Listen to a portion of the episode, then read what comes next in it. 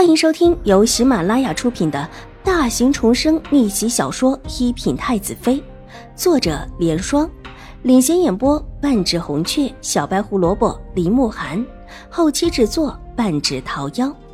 喜欢宫斗宅斗的你千万不要错过哟，赶紧订阅吧！第七百六十集，玉魂庵里佛殿不少。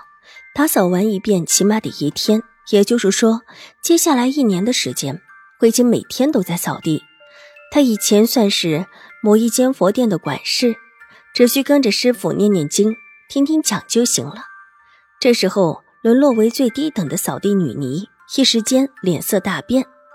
待想争辩，却见普玉师太冰冷的目光压制下来，不得不喘着粗气低下头，脸上愤恨到了极点。但又不敢不应声。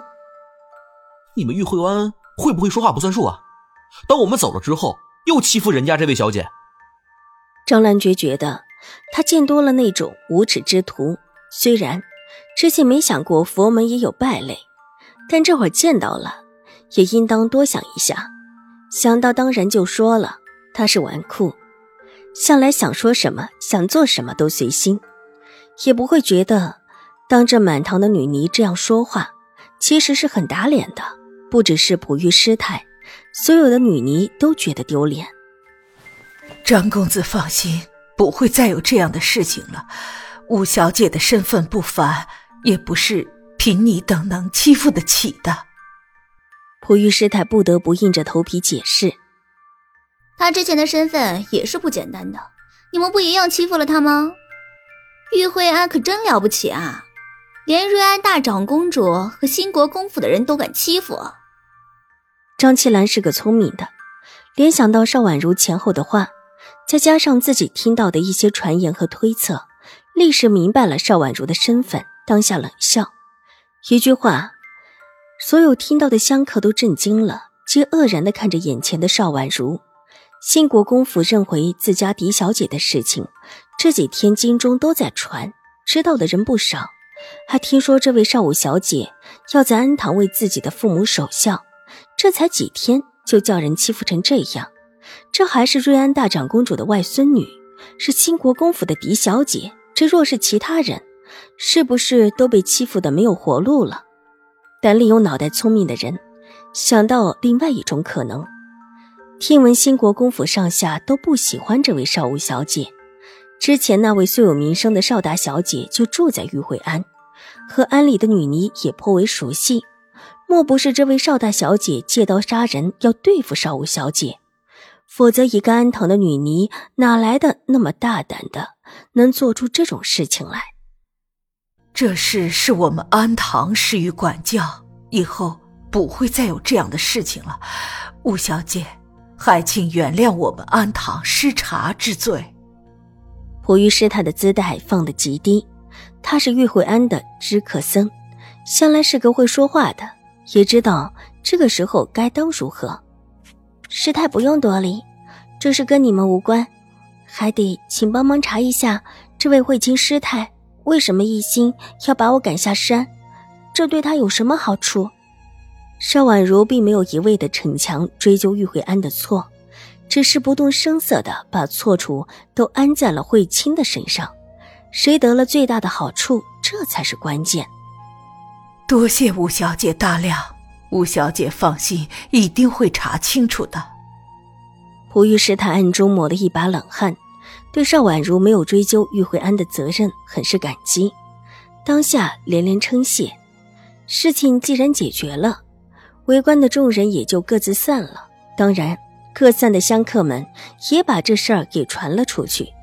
对于少武小姐最后那句话，大家更是猜测纷纷。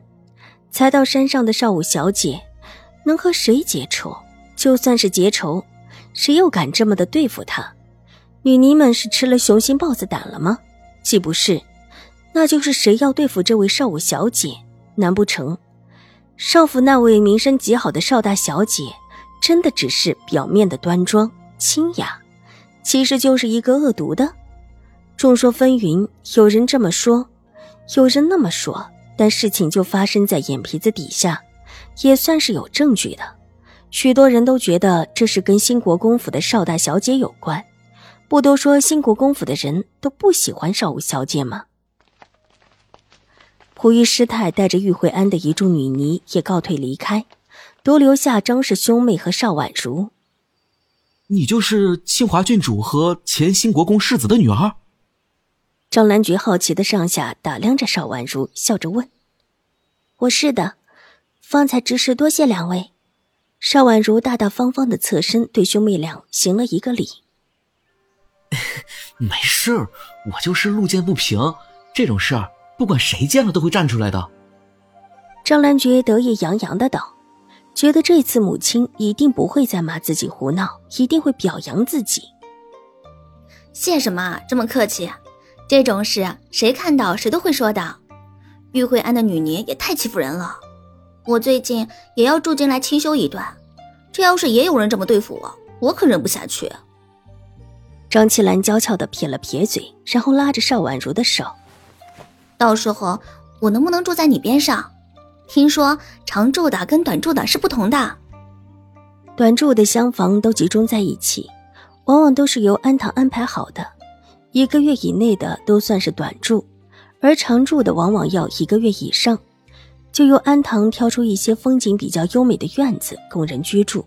若是不满意。”可以自己出钱翻新加改，邵婉如和之前邵颜如的就是这种类型，基本上没有什么就近的香客当邻居，环境以幽静清雅为主，以利于在此常住的香客们更可以静心的修行。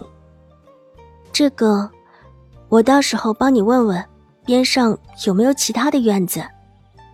对于这位直爽的张小姐，邵婉如也很有好感。想了想，笑着道：“她进玉慧安没多久，实在不清楚自己边上的环境。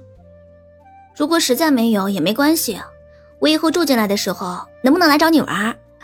会不会打搅到你清修？”Hello，大家好，本书是粉丝福利，也就是全免费的慢更版。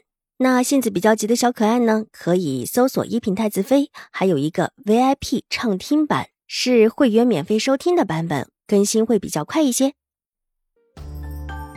本集播讲完毕，下集更精彩，千万不要错过哟。